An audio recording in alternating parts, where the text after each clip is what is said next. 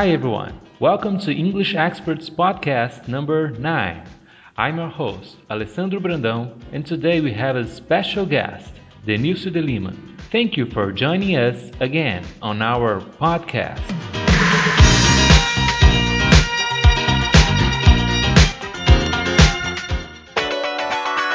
Oi, pessoal. Hoje nós estamos aqui com um convidado mais que especial, que é colaborador do English Experts desde 2006 para 2007, não foi, Denilson? Exatamente. Começa, nossa história começa quase junto, a diferença de alguns meses apenas. Exatamente. A gente, eu comecei em 2006 em outubro e você? Em 19 de janeiro de 2007. Bacana. E o interessante foi a forma que a gente se conheceu, né? Eu procurando na internet na época uh, algumas fontes, algumas dicas de, de, de, na verdade, gramática, uma parte de gramática. Eu lembro até hoje do post sobre como você diferenciar o you é, quando é você e quando é vocês. Aí eu lembro Exato. que eu achei um post lá no, no inglês na ponta da língua no, no seu blog, né? Copiei uma partezinha, eu acho que coloquei o link, né, aquela a fonte, você acabou vendo isso aí, a gente começou a trocar ideia. Foi a partir de um Exato. comentário que você fez no meu no, no English Experts, né? Exatamente. Foi um comentário que eu deixei porque eu fiquei assim, uh, toda a história de blog, ela começa meio, bom, no meu caso ela começou do nada. Então, só assim, deixa eu explicar rapidinho isso. Muitas pessoas pensam que o meu blog, Inglês na Ponta da Língua, começou por uma estratégia de marketing para divulgar meus livros e tudo mais. E na verdade não tem nada a ver. Meu blog ele começa por um, uma noite, um momento entediante da vida e comecei a blogar. E nisso você usou esse texto, parte desse texto, eu achei bacana, entrei, deixei lá um agradecimento e acredito que deixei um, um e-mail para contato, sempre deixo o e-mail para contato e de lá a gente começou a trocar ideias e cá estamos. É, alguns anos depois. Alguns anos depois. é, para quem não conhece, eu acho difícil pessoal, do, os leitores do, do English não conhecerem o Denilson. É, é, o Denilson é autor do, do famoso livro Inglês na Ponta da Língua, que hoje é um dos mais vendidos da editora Campos, né, Denilson? Exato. Como é que tá o ranking dele lá? Muito bem vendido, né? Bom, o ranking dele dentro da editora, ele eh, na área de língua inglesa, ele não, assim, como é que posso te dizer? A, a editora ela não, não, não, faz um ranking, não é? mas eu sei o ranking do Submarino que no o inglês na ponta da língua ele é o terceiro mais vendido. Oh, bacana. E o mais recente, né, esse eu tive o prazer de, vamos dizer assim, de acompanhar um pouco o processo, é, dá uns pitacos de vez em quando, assim, mas ficou show de bola na época também. Eu, aliás, tive o prazer de ser um dos primeiros a, a ler o livro, né? Mesmo antes é, é da divulgação, assim, para assim, todos os uhum. leitores. É, o, o Porque Assim, Não Assado, né? Um livro sobre collocations. Daqui a pouco a gente vai discutir um pouco sobre esse assunto de collocations e tudo mais. O Denilson também apresenta um programa de TV, né, Denilson? É, como o Doutor Descomplica. Exato. Como é que é essa história aí? Ah, Alessandro, a história do Doutor Descomplica, assim, começa por um desafeto via Orkut, tá? Uh, eu sempre, uh, quem acompanha meu trabalho no meu blog, ou quem já leu meus livros, quem já viu minhas, meus workshops, minhas palestras, enfim, sabe que eu tento descomplicar, desmistificar aquela ideia de que inglês é difícil e complicado. E eu sempre dou umas dicas meio que para descomplicar a coisa. E no Orkut eu deixei um recado para uma menina lá que fez uma pergunta na, na, nossa comunidade, de mesmo nome, né, inglês na ponta da língua, uhum. e eu expliquei e um cidadão resolveu ficar com raiva da minha explicação, que não foi tão gramatical assim, não foi tão do jeito que, né, eu acho que todo mundo acha que o professor tem que explicar difícil. E aí ele me chamou de. Ele, ele decidiu não responder mais determinada pergunta e falou assim: ah, vai lá perguntar para o doutor Descomplica, ou para o senhor Descomplica, na verdade, ele falou. Uhum. E eu gostei do nome, falei: olha, gostei desse nome, senhor Descomplica. e um, o, o Beto Gazzetti, que é o produtor e diretor responsável pelo programa em São Paulo, hoje o programa está em São Paulo. Né? Ele me achou na internet, achou legal as dicas, achou legal o, o, o nome, Doutor Descomplica, e a gente acabou casando a ideia e fomos lá fazer o programa de TV, no qual a gente uh, dá dicas de collocations também. Né? Da, é, essa é a história do Doutor Descomplica. Apesar de você já ter dado uma, uma, entrevista, meio que respondido uma pergunta em um podcast anterior, conta um pouquinho como é que, em poucas palavras aí, é, como é que você começou esse interesse pelo inglês e até você se tornar professor, que eu sei que você é, se tornou professor em, começou a dar aulas em 94, né? Conta uhum, um pouquinho é, dessa 90... história pra gente. Tá, eu, come... eu começo a dar aula em 94 e 95, minha história com o inglês é assim: eu tinha vontade de fazer curso de inglês, né, mas por ser de família pobre, eu sempre uso essa palavra, por mais pejorativa que seja. Às vezes eu não uso a palavra humilde, porque para mim humildade é outra coisa. uh, né, então, assim, minha família não tinha condições de pagar um curso de inglês e eu comecei a fuçar livros na biblioteca da escola, a pedir livros de uma igreja da igreja que eu frequentava na época e tudo mais. Isso eu tinha meus 3, 12, 13 anos, mais ou menos. Uh, sempre tive, tinha essa vontade de aprender inglês porque via em filme, né? Via aquelas coisas em inglês, achava bacana e queria aprender. E aí eu comecei a estudar por conta própria, estudando daqui, estudando dali, fuçando daqui, fuçando de lá, assim, só para o pessoal entender. Em, isso é 1990, 1991 mais ou menos, faz um, um tempinho isso. Uhum. Uh, naquele tempo não tinha internet, não tinha essas facilidades que tem hoje, né? Uh, e eu ouvia um rádiozinho velho que tinha em casa, tinha que colocar bombril na ponta da antena para poder sintonizar uma rádio, a BBC. Eu faço isso até hoje. Uh, então, e aí a gente acabava, foi assim que eu acabei a minha história com o inglês. Eu uh, comprava revistas, na época era a Speak Up, e a Speak Up não tinha em CDs, e sim em, em fita, fita cassete. E ouvi aquilo sem entender absolutamente nada. Para mim, era ouvir era importante, é importante até hoje. Mesmo que você não esteja entendendo, continue ouvindo, porque uma hora a ficha cai. Né? Uma hora você sabe o que está acontecendo na conversa. Uhum. E essa é a minha história com o inglês, assim, do porquê e como mais ou menos eu comecei. A questão de ser professor entrou meio que por acidente também. Tudo foi meio por acidente. Tinha uma escola lá que precisava de professores de inglês, eu fiz uma prova, né? Ah, Fui bem na prova, não sei como. Fiz uma prova oral, falaram que eu fui bem na prova oral, me chamaram para dar aula e eu fui dar aula e aí ficou. Aí foi onde começou a história de dar aulas. Eu sei também que você é, é tem, um, tem uma historinha com que você foi morar numa colônia de americanos. Como é que foi isso aí? Você conheceu um americano? É, é, aí na sua cidade? Conta um pouquinho da, como é que foi isso aí. Bom, na época eu uh, trabalhava em uh, eu trabalhava na rua tomando conta de estacionamento rotativo né, na, na cidade lá Porto Velho em Rondônia uh, a gente chamava isso de zona azul. Em algumas cidades é marronzinho em outras tem eu sei que tem vários nomes. Aqui é a área azul.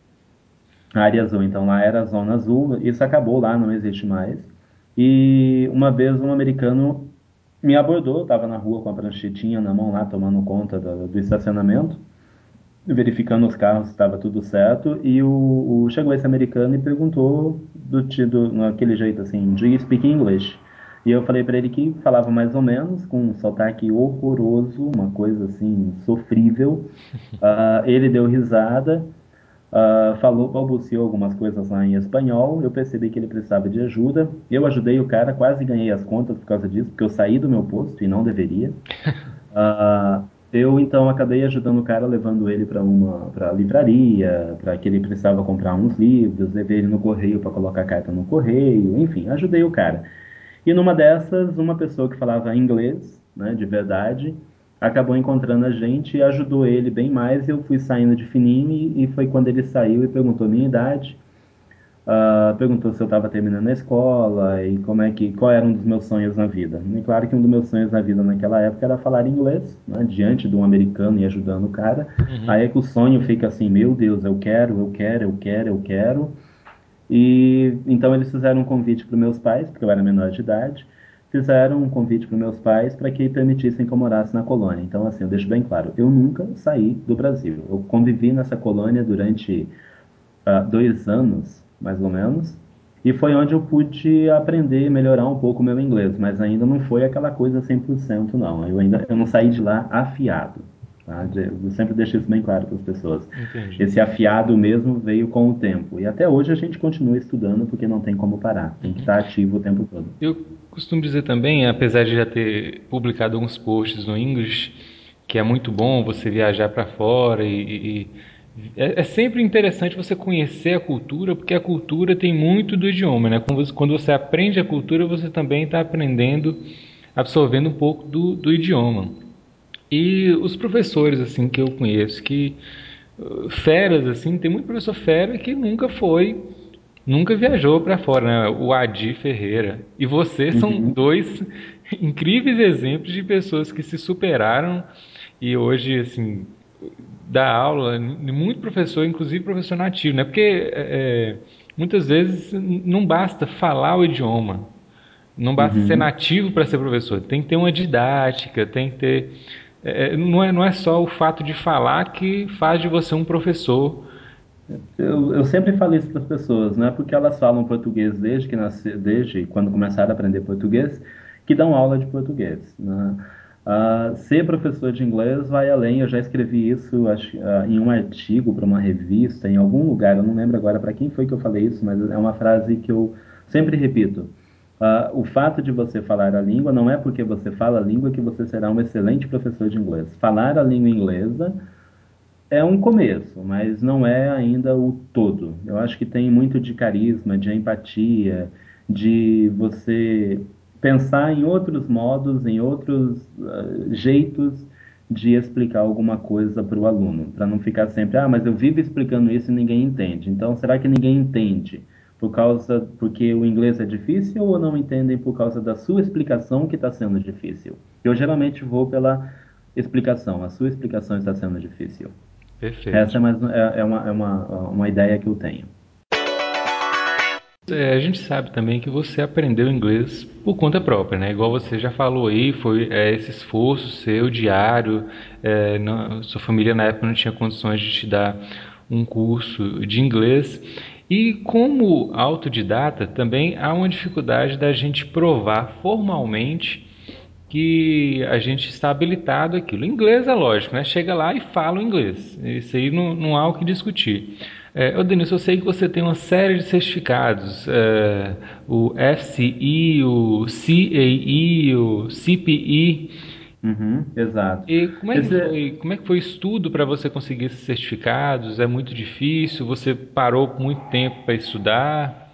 Conta pra gente como é que foi isso. Eu acho que muita gente que, que acessa o English Express tem interesse em obter esses certificados. Conta um pouquinho a sua história com, com esses, uhum.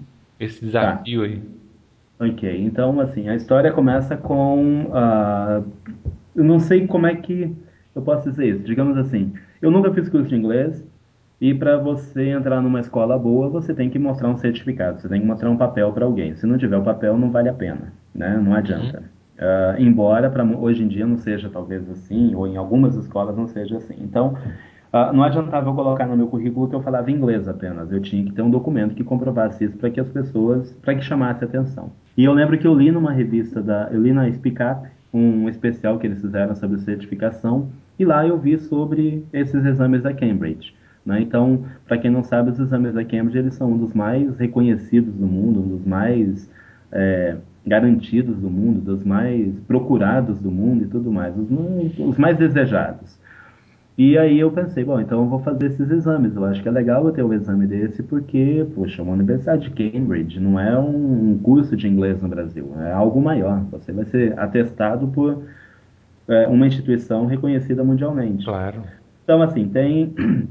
Eu comecei então a estudar para o FCI com alguns livros. Né? Na época eu já estava dando aula, Alessandro. Eu Sim. já é, já dava aula numa escola e nessa escola tinha uh, um material para FCI, mas não tinha turma. Na verdade, a escola pedia o material, a escola ganhava o material gratuitamente. E eu pedi o material então para mim. E eles me deram, eu comecei a estudar em casa com o CD, o CD não, com as fitas, né? As famosas fitas cassetes. Uh, fui fazendo o simulado das provas no, no, no, livro mesmo que eu tinha ganho, né, que me deram. Fui me preparando assim. Só que chegou uma hora que esse FCI, que foi o primeiro que eu tirei, eu não, eu, eu falei é muito difícil, eu não vou fazer, né? Não, não tem condições. Só que a patroa, né, a dona da escola que eu trabalhava, ela pagou o exame. Ela falou: Olha, eu estou pagando o exame para você e agora é só você ir lá e fazer o exame, tudo bem? Eu falei: Meu Deus, agora é aí que a porca torce o rabo, estamos enrolado. e eu fui fazer a prova e passei. né? Assim, deixei algumas questões em branco, no, no, no listening principalmente. Eu, bocudo, né? A gente arrogante quando você é mais novo, você é um, é um cara meio metido, meio acha que pode tudo e tal. E eu falei para todo mundo que se eu passasse no FCI, eu então no ano seguinte faria o CAE. Então em 98 eu passei no, no, no, no FCI, tá? recebi lá o certificado, tudo bonitinho. E ficou um monte de gente falando assim, tá, e agora? Você não vai fazer o CAE? Porque você falou que se passasse, você ia fazer. Eu arrumei os livros, estudei, passei de novo, e em 2001 eu estudei para fazer o, então o CPI, que é o último exame da Universidade de Cambridge, é considerado um dos principais exames no mundo, dos mais difíceis. Uhum. Uh, essa é a minha história com esses exames. Então, assim, eu pensei em ter esses exames porque eu era um autodidata, eu estudava por conta própria, eu não tinha um certificado. A única coisa que comprovava que eu era professor de inglês era a minha carteira de trabalho, mas isso não queria dizer muito, eu queria algo a mais. E o algo a mais que eu encontrei foram esses exames, FCI, CI e CPI. Eu fiz na sequência, mas se alguém tiver interessado e tiver um bom nível de inglês, pode ir direto para um CI ou CPI. Inclusive o pessoal pode encontrar, pode baixar gratuitamente exames, inclusive de, uh, a prova completa, né? um modelo de prova completa no site da Cambridge. Eu não lembro o site aqui agora, mas uh, a gente pode informar para o pessoal depois. Sim. E, e, em algum desses exames você fez alguma prova oral? Como é que, como é, que é isso? Todos eles. Então, assim, só para o pessoal entender, todos esses exames têm prova oral.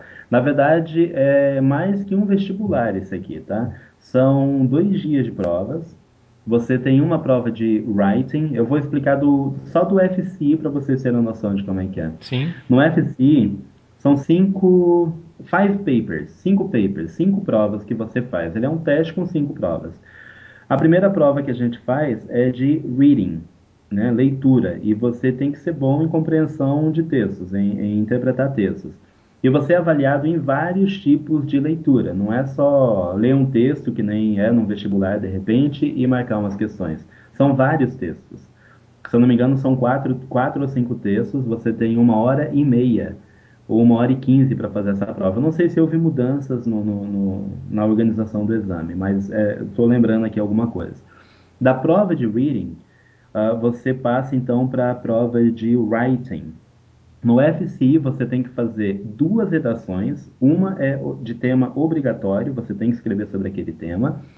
E a outra você escolhe de cinco ou seis temas, não me lembro agora.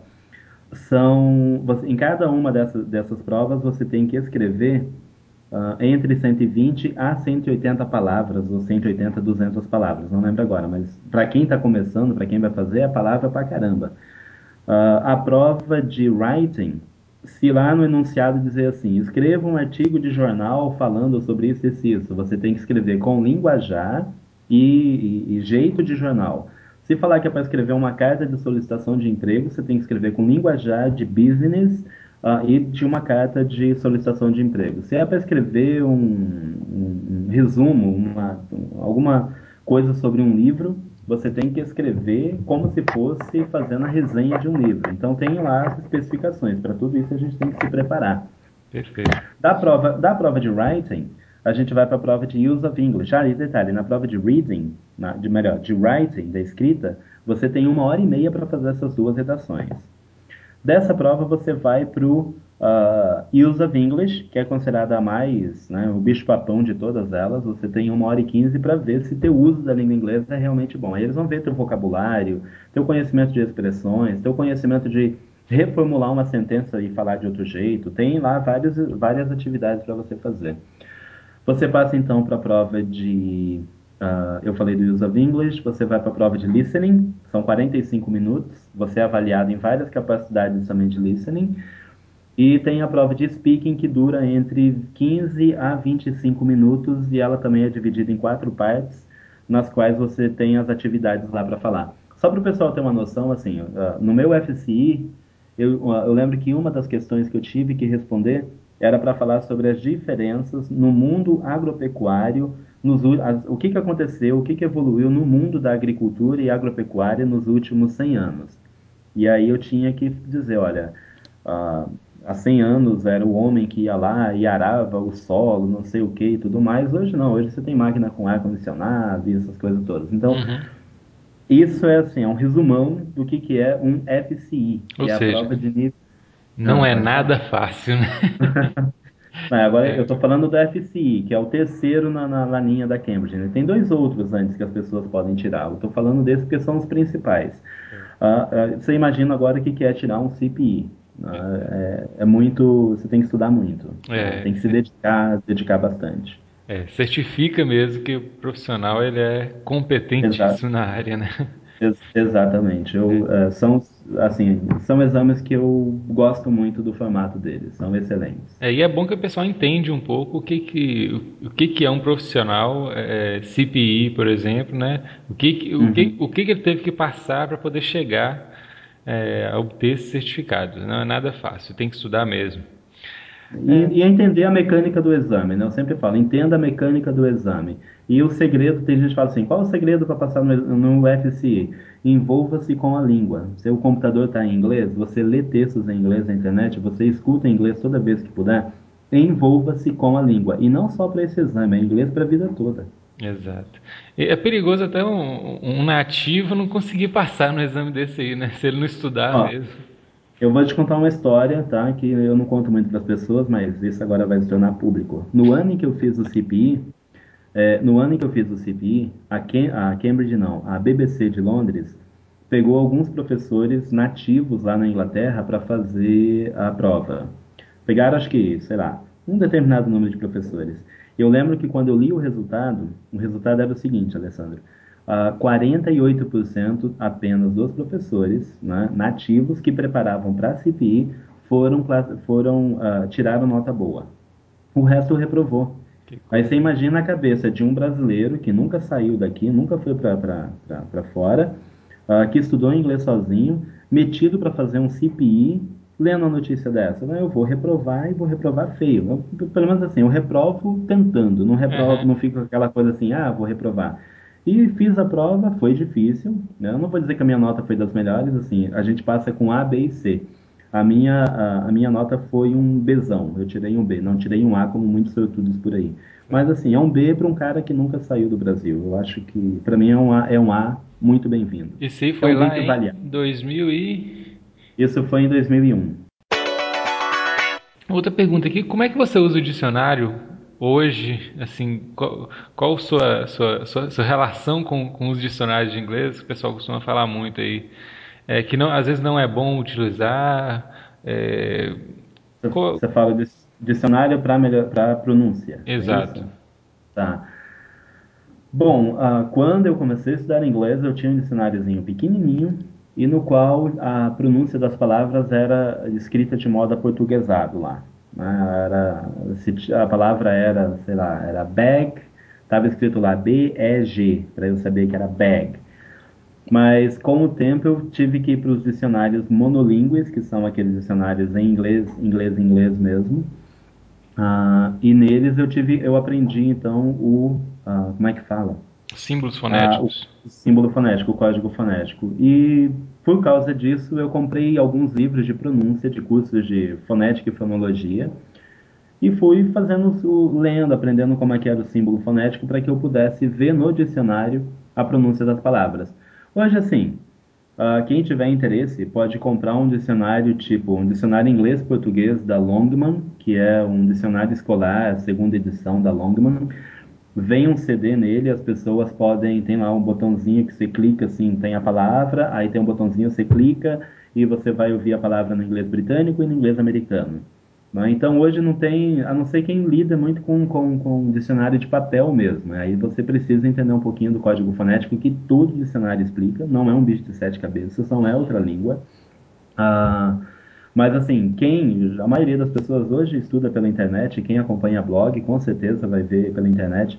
Se você não tem dinheiro para comprar um dicionário, você pode entrar num site, uh, o site da Macmillan, que é o macmillandictionary.com, e tem lá o íconezinho para você clicar e ouvir a pronúncia da palavra os dicionários da Cambridge, né? acho que é cambridge.org barra dictionary, não sei, mas dá um, o pessoal pode procurar no Google que vão achar. Uh, tem também lá o link para você ouvir a pronúncia direto na internet. Você tem os dicionários, uh, o Merriam-Webster, que é o, uma espécie de ou Wise ou Aurélio para os americanos, que tem lá também a pronúncia das palavras. Quer dizer, a facilidade hoje é muito grande né, de, de pronúncia.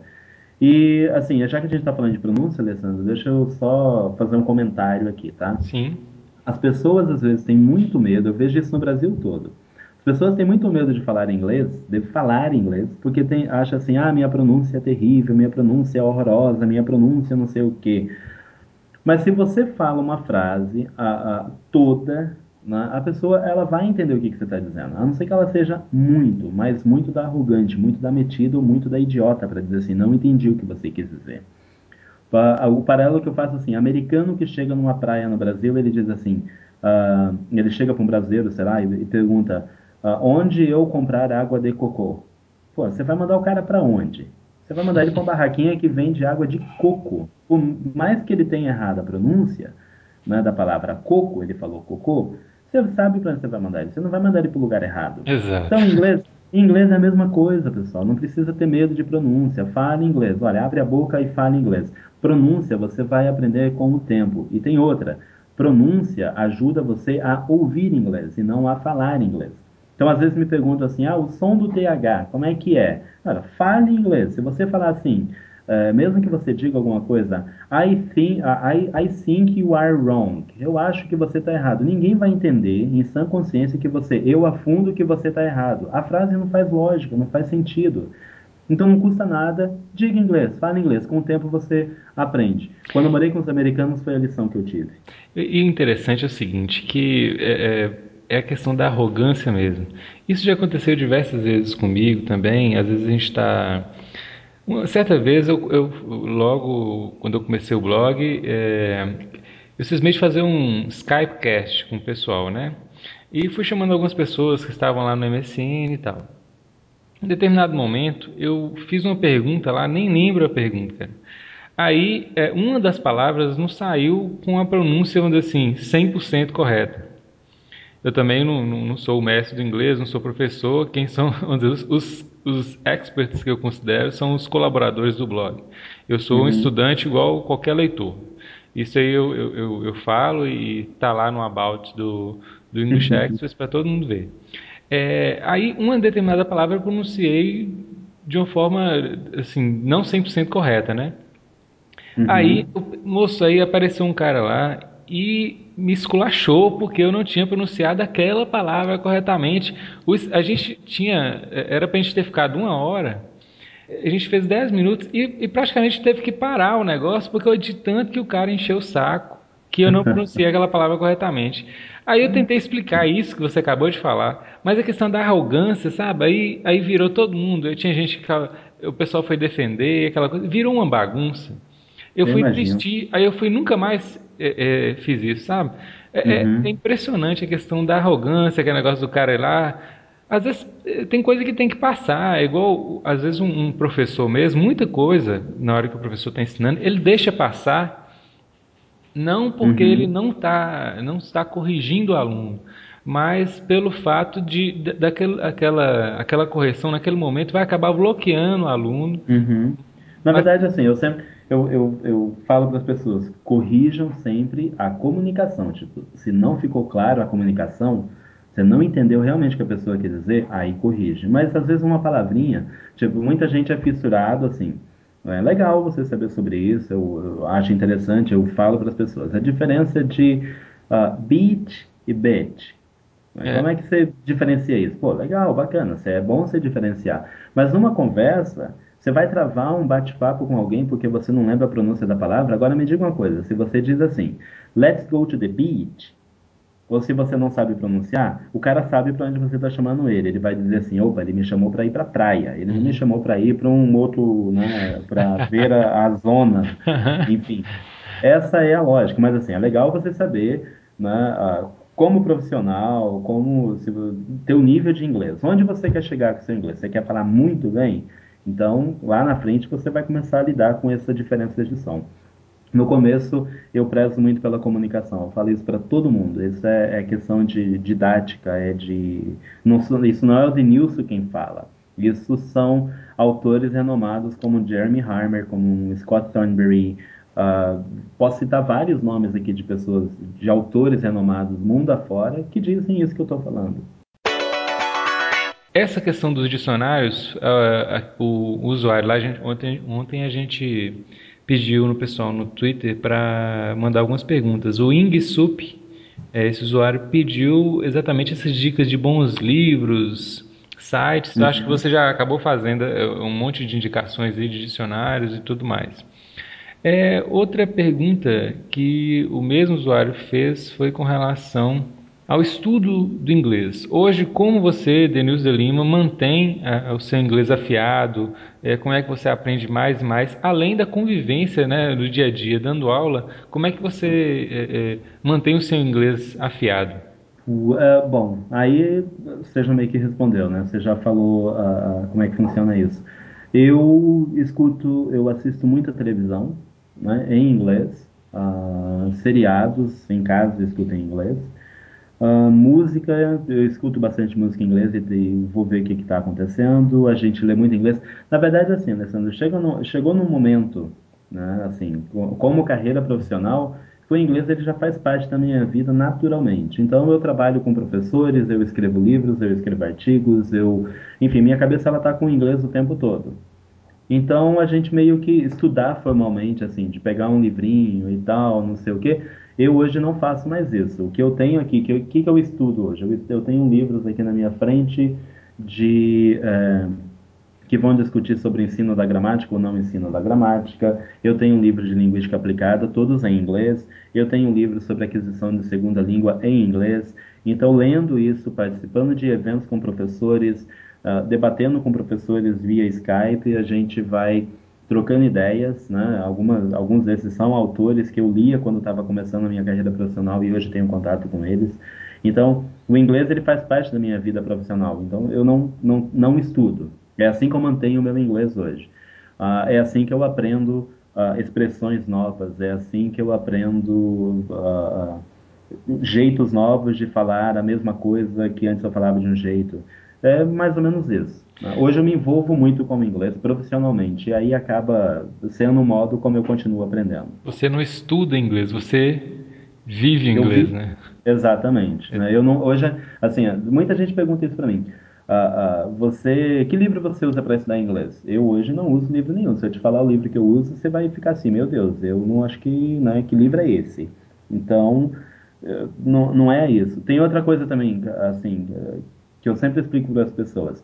Hoje, o Denilson, ele não dá mais aulas de inglês para alunos. Eu não trabalho numa escola, uh, eu não tenho alunos particulares, eu não dou aula particulares, né? eu não dou aula. Eu sou profissional de ensino de língua inglesa, mas hoje eu trabalho como teacher trainer. O que, que um teacher trainer faz? Ele treina professores, ele capacita professores Uh, eu escrevo meus livros, inclusive, já vamos falar aqui que tem livro novo vindo por aí, e não é só um, talvez, né, são quatro livros. Tem novidade aí na praça, né?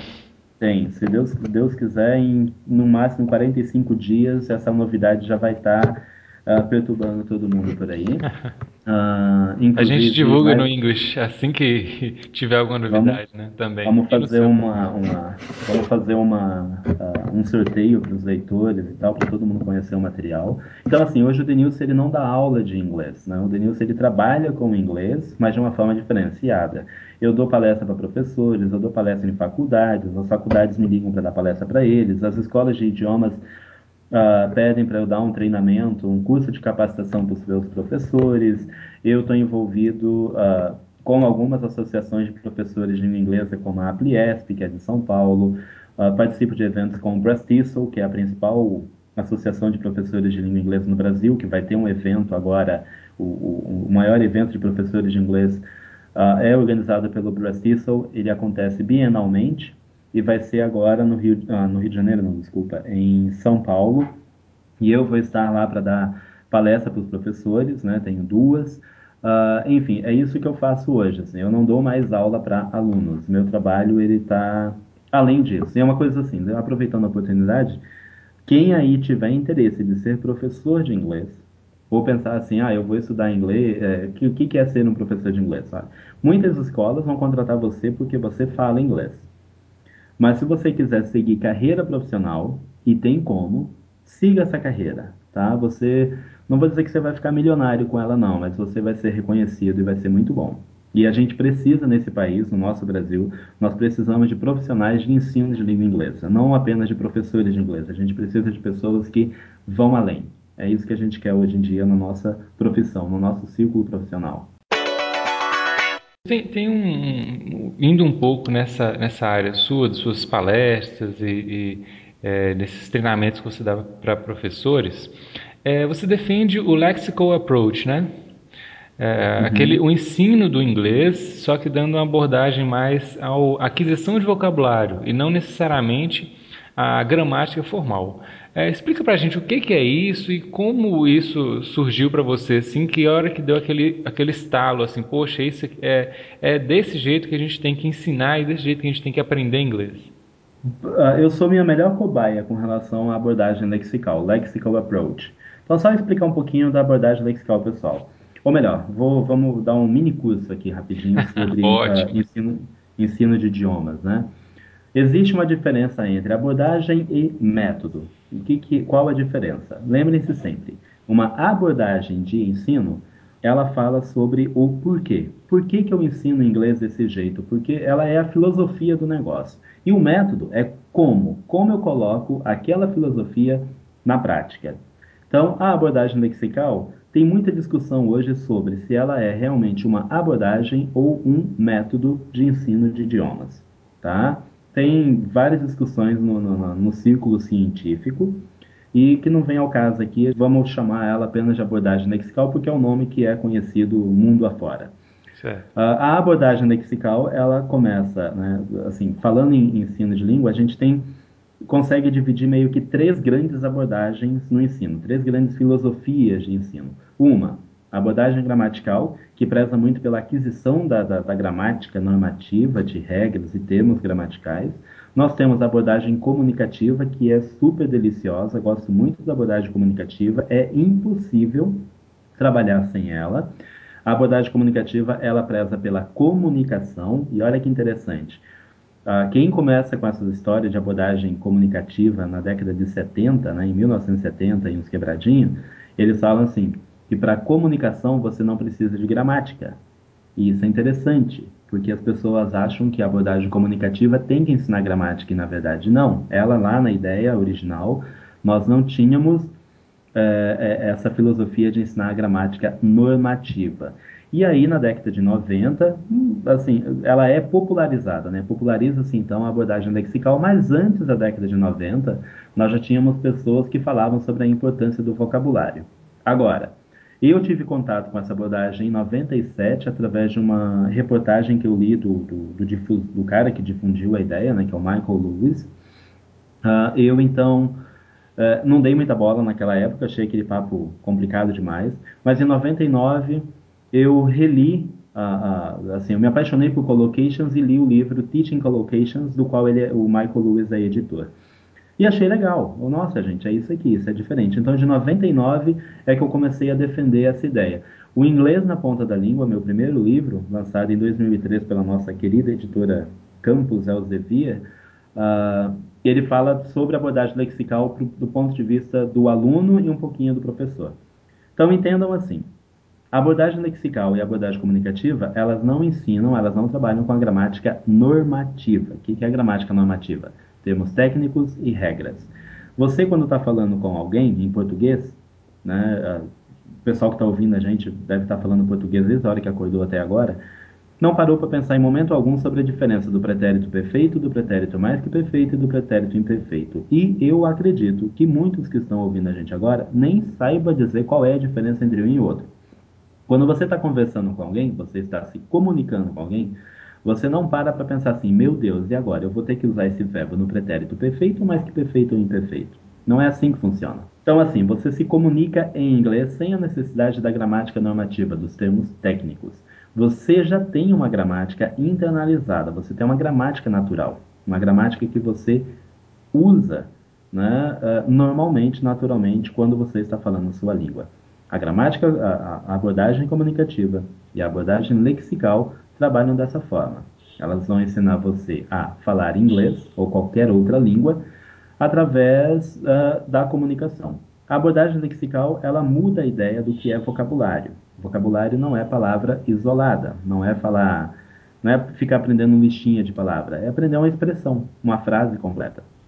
Então, isso é a abordagem lexical. E as duas juntas, a abordagem lexical e a abordagem a, a comunicativa, as duas são perfeitas, se casam maravilhosamente bem. E eu defendo as duas, acredito nas duas, e vejo assim, eu sou o a minha, o meu maior exemplo sou eu, porque foi através dessas duas abordagens que eu resolvi fazer o, os exames de Cambridge. Resolvi principalmente o CAE e o CPE. Pode é onde a coisa toda muda, né? é onde tudo muda, assim. É mais ou menos isso. Acho que deu para entender, né? O papo é Sim. é meio técnico, mas dá para esclarecer. São muitos professores que, que acompanham o English Express e eu tenho certeza que isso aí vai vai ajudá-los um pouco nessa, uhum. nessa questão deixa, do ensino. É... Deixa só, só um pouquinho, deixa eu só te dar um, dar um exemplo, né? assim, porque na abordagem, é bom dar um exemplo para todo mundo entender. Uhum. na abordagem lexical, pessoal, o que a gente fala assim, não se ensina gramática normativa, a gente não ensina regra gramatical e não ensina terminologia gramatical. Na abordagem lexical, e era o que se esperava da abordagem, da abordagem comunicativa no início, é que você uh, uh, ensine a gramática através do vocabulário. Aí muita gente fala assim, Denils, como que é isso? É possível aprender gramática através do vocabulário? Sim, é possível. Um exemplo. A maioria da população brasileira sabe dizer a frase The book is on the table. Sabem a frase. Eles internalizaram isso, eles aprenderam isso. Eu Chegue para uma pessoa e pergunte sobre essa frase onde está a preposição, ou onde está o verbo to be, ou por que, que ela é organizada da forma que ela é organizada. Né? Muita gente vai dizer: Eu não faço a menor ideia, eu só sei que é The book is on the table e acabou. Tá? Então a ideia é mais ou menos essa.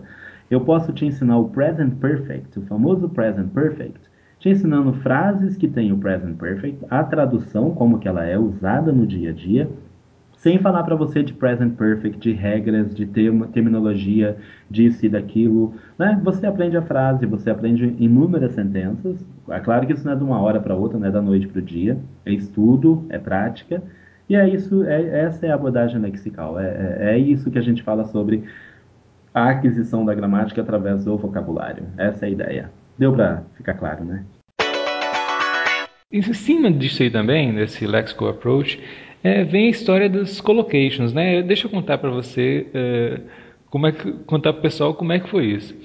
Quem a, a, abriu meus olhos com relação a essa, essa questão das collocations foi, foi o Denils.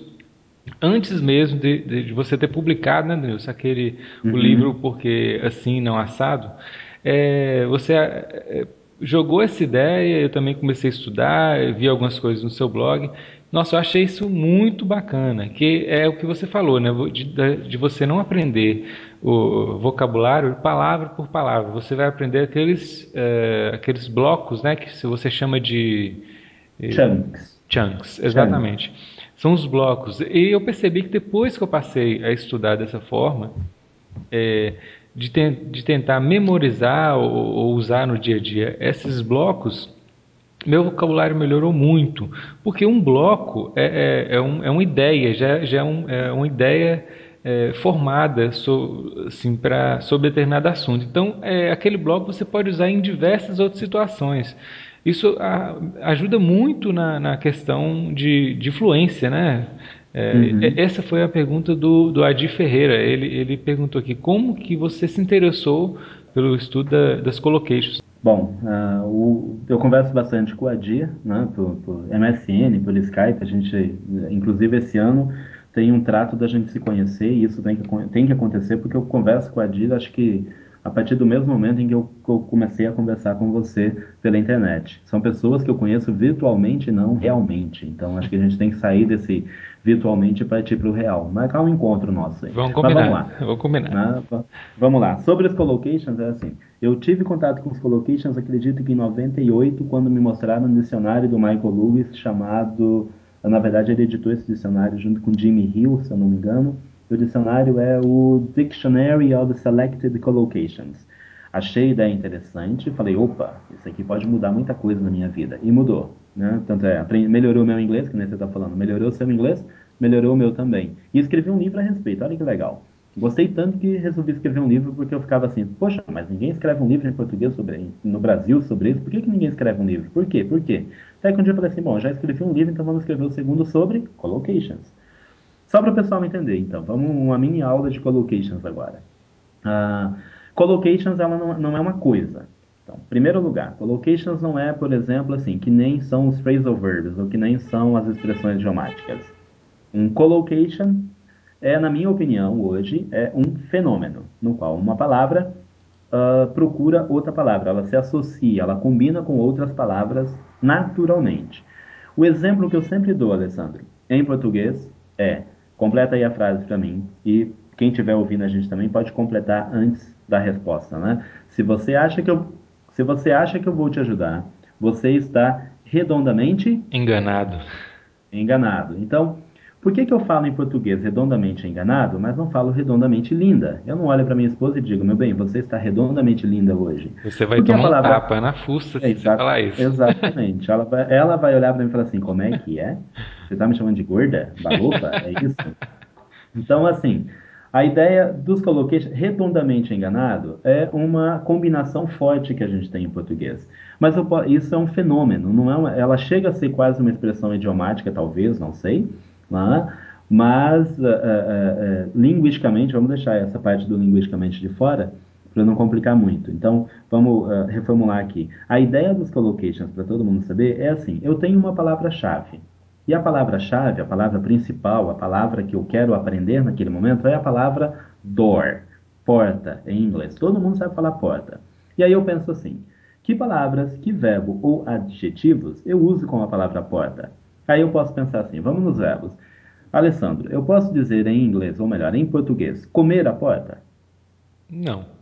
Não, porque comer e porta não combinam. O fenômeno não ocorre nesse momento. Eu posso dizer beber a porta? Não. Também não, né? Porque beber também não combina com porta. Mas eu posso dizer abrir a porta, fechar a porta, bater na porta, bater a porta com força. Eu tenho algumas combinações com a palavra porta. E aí eu penso, opa, como é que eu digo isso em inglês? E a resposta é, aí você começa então, a partir da palavra porta, você escreve lá no seu caderninho de vocabulário, porta. E aí começa a colocar os verbinhos que você usa com a palavra porta em inglês. E você aprende então que você dirá uh, open the door, você dirá uh, close the door, você pode dizer, tipo, bater na porta, tipo, o famoso dar uma batidinha lá. Né? Isso em inglês você fala knock on the door. Tem, on the aí door. Tem, gente, tem gente que fala assim, ah, mas por que, que tem esse on aí? Esqueça por que do on. Saiba que em inglês bater na porta para ver se tem alguém do outro lado lá, se tem alguém em casa, é knock on the door. E aprende a pronúncia toda. You knock on the door. Knock on the door. Bater a porta. Bater a porta com força, nada de fazer traduções esdrúxulas por aí. Bater a porta com força em inglês se resume a slam the door. You slam the door. Ou você apenas diz, please don't slam the door. Por favor, não bata a porta com força. Então você aprende que palavras combinam com a palavra porta. E aí o teu vocabulário, foi o que você falou antes, o teu vocabulário ele vai melhorar. O teu vocabulário ele vai uh, se torna uh, meio que automático isso, porque os, os uh, neurocientistas, não foram nem neurolinguistas que descobriram isso, uh, no MIT nos Estados Unidos, eles descobriram o seguinte, que o nosso cérebro, em qualquer idioma, seja o nosso primeiro ou nosso segundo idioma, ele, de preferencialmente nosso primeiro idioma, né, a língua portuguesa. A gente não sabe a nossa língua apenas por pa palavras por palavras, a gente sabe dar nome nos objetos. Eu tenho aqui na minha frente um computador, eu tenho um telefone, eu tenho um relógio, eu tenho um livro, um espelho, eu tenho algumas coisas na minha frente, eu sei o nome dessas coisas. Mas eu não uso essas coisas isoladamente. Meu português ele não se resume a dizer do, porta, livro, espelho. Eu digo algo mais. Quando eu falo espelho, eu digo o quê? Olha, eu tenho que me, eu me olho no espelho. Preciso de um espelho para fazer minha maquiagem. Uh, preciso de um espelho para ver não sei o quê. Quer dizer, eu preciso de um espelho. Um espelho grande, um espelho pequeno, um, uh, enfim. Você tem palavras que combinam com a palavra espelho. Pensa nisso em português, em inglês. Como é que palavras combinam com mirror? Uh, você saberia dizer? Uh, essa é a ideia dos collocations, essa é a filosofia, né? Não se assustem com a palavra filosofia, por favor. Uh, essa é a ideia da brincadeira dos collocations. Em vez de você aprender uma palavra isolada, aprenda que palavras são usadas para aquela palavra. Por isso eu escrevi o livro uh, Porque Assim Não Assado. No Porque Assim Não Assado você vai encontrar collocations com as palavras mais usadas, algumas das palavras mais usadas em inglês, e eu me arrisco aqui a dizer, sempre, né? Porque eu, eu nunca contei mas eu tenho certeza que tem mais de 5 mil collocations dentro desse livro. É, tô... E é um livrinho. É um livrinho folheando pequeno. ele aqui, realmente tem muita informação bacana, viu? É? Você tem, e tem a ideia dos collocations. Deixa eu te dar mais um exemplo de collocations aqui. Uh, cores. Você fala assim, eu tenho que aprender as cores em inglês. Nossa, legal, você tem que aprender as cores em inglês. Mas no dia a dia você não pensa nas cores isoladamente. Em quantas vezes você parou para pensar hoje? Talvez alguém parou, não sei uh, sobre ah, o amarelo, o azul, o verde, o vermelho. Ninguém para para isso. A gente aprende com combinações, e nesse caso, algumas expressões geomáticas. Outra coisa, uh, nem toda, uh, melhor, toda a, toda expressão idiomática é um collocation, mas nem todo collocation é uma expressão idiomática. Então tem essas brincadeirinhas. Todo collocation, uh, todo phrasal verb é um collocation, mas nem todo collocation é um phrasal verb. Aliás, quando eu falei do door, knock on the door, eu tenho um phrasal verb mais uma palavra isolada. Knock on, knock on é o phrasal verb. The door, eu tenho duas palavrinhas. Então, eu juntei tudo, virou um collocation, virou uma combinação com a palavra door. Essa é a lógica. Deu para ficar claro? Deu Perfeito, acho que esclareceu bastante e também vou colocar aqui é, nesse podcast, né, nos links abaixo, que a gente vai discutir durante o podcast, vou colocar o link de, de um post que você escreveu é, como colaborador né, do, do English Experts, uhum. que esclarece um pouco isso aí também, essa história okay. das collocations. Mas é, é, muito interessante e quem ainda não conhece, é, vale a pena dar, dar uma, uma, tá uma pesquisada no... com relação a isso. No meu blog, vou fazer propaganda do blog, né? Lá no Inglês na Ponta da Língua, tem vários uh, vídeos, tá? Que é o programa de TV que a gente falou antes, com collocations. Então dá para o pessoal também uh, ver lá com a pronúncia e tudo mais. Então uh, dá uma fuçada lá também. Antes de mais nada, eu gostaria de te agradecer por você ter tirado essa quase, uh, uma, quase uma hora ou mais de uma hora é, na gravação desse podcast. E eu tenho certeza que os leitores do English eles vão adorar porque é muita informação. Isso aqui é mais do que uma aula né? É informação que você você teve uma vida toda de, de muito estudo de, dando aula aí. E eu uhum. achei muito interessante foi muita informação e muito esclarecedor tanto para os alunos para quem está estudando inglês quanto para os professores Uhum. E a sua Deixa história, eu... antes de tudo, é uma história de superação.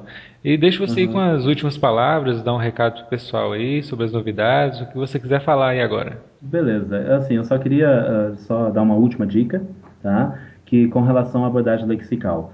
Dentro da abordagem lexical, nós que defendemos a abordagem lexical, que trabalhamos com ela, a gente fala assim para o pessoal: com a abordagem lexical você aprende pronúncia, vocabulário e gramática, tudo de uma vez, tudo integrado. Você não tem que ficar estudando isoladamente.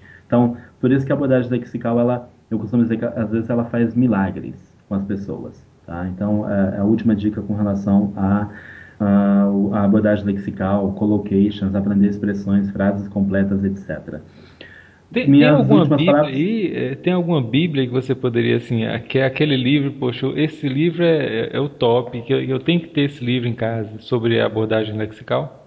Uh, tem para professores né, que são, tem o próprio The Lexical Approach, depois tem Implementing the Lexical Approach e depois oh, tem é, o Michael Lewis.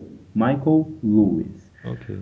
E quem quiser mais informações em português, e não, esses livros são todos em inglês, não tem eles em português, é só ler o Inglês na Ponta da Língua. O livro Inglês na Ponta da Língua, método inovador para melhorar o seu vocabulário. Lá você vai entender o que, é a abordagem lexical. Você vai ter uma noção de como é que ela funciona do ponto de vista do aluno e o professor vai aproveitar bastante coisa lá também. Minhas últimas palavras são muitíssimo obrigado pelo podcast, né, de, pelo convite. A gente está combinando isso já tem, acho que posso dizer aqui que um ano mais ou menos, que a gente tenta encontrar um tempo para poder sentar e conversar. Uh, agradeço você, não só pelo podcast, mas pelo todo apoio que você deu ao, à marca Denilson de Lima, né, ao Denilson de Lima, desde quando começou até hoje saiba que você é uma das pessoas que está assim uh, em primeiro na, na, na, primeira número um dos meus agradecimentos eternos por toda a vida, tá? Pelo, pelo apoio que você sempre deu e as dicas que você sempre deu em questão de HTML, não sei o que e tudo mais. Novidade para o pessoal, é, uma a gente já falou, tem livro novo vindo por aí, fiquem espertos, só para vocês saberem, tá? Informação de primeira mão aqui para a galera.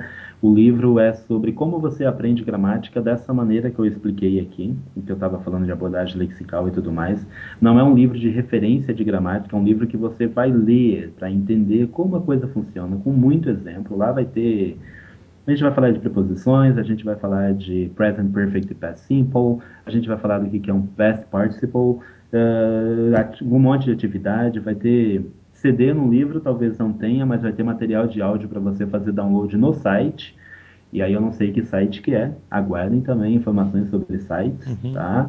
Enfim, tem muita coisa aí. 2010 é para ser um ano assim da gente fazer bastante coisa. E sempre contando aí com o apoio não só do nosso amigo Alessandro Brandão, mas eu vou citar os outros aqui, que é o Adir, eu tenho o Ulisses, que ajuda pra caramba, eu tenho a Ana Luísa, e agora, recentemente, entrou aqui o nosso amigo Wing Sup, que nada mais é do que o pessoal do inglês no supermercado, que é o Fred, né, lá do Rio de Janeiro, do estado do Rio, esqueci a cidade dele agora, e acho que ele tem um material bom lá também que vale a pena o pessoal é, acompanhar, tá? E assim, não existe só uma fonte de aprendizado, há várias. Você pode debulhar essa internet com muita vontade, que você vai aprender muita coisa. Eu aprendo até hoje, tá?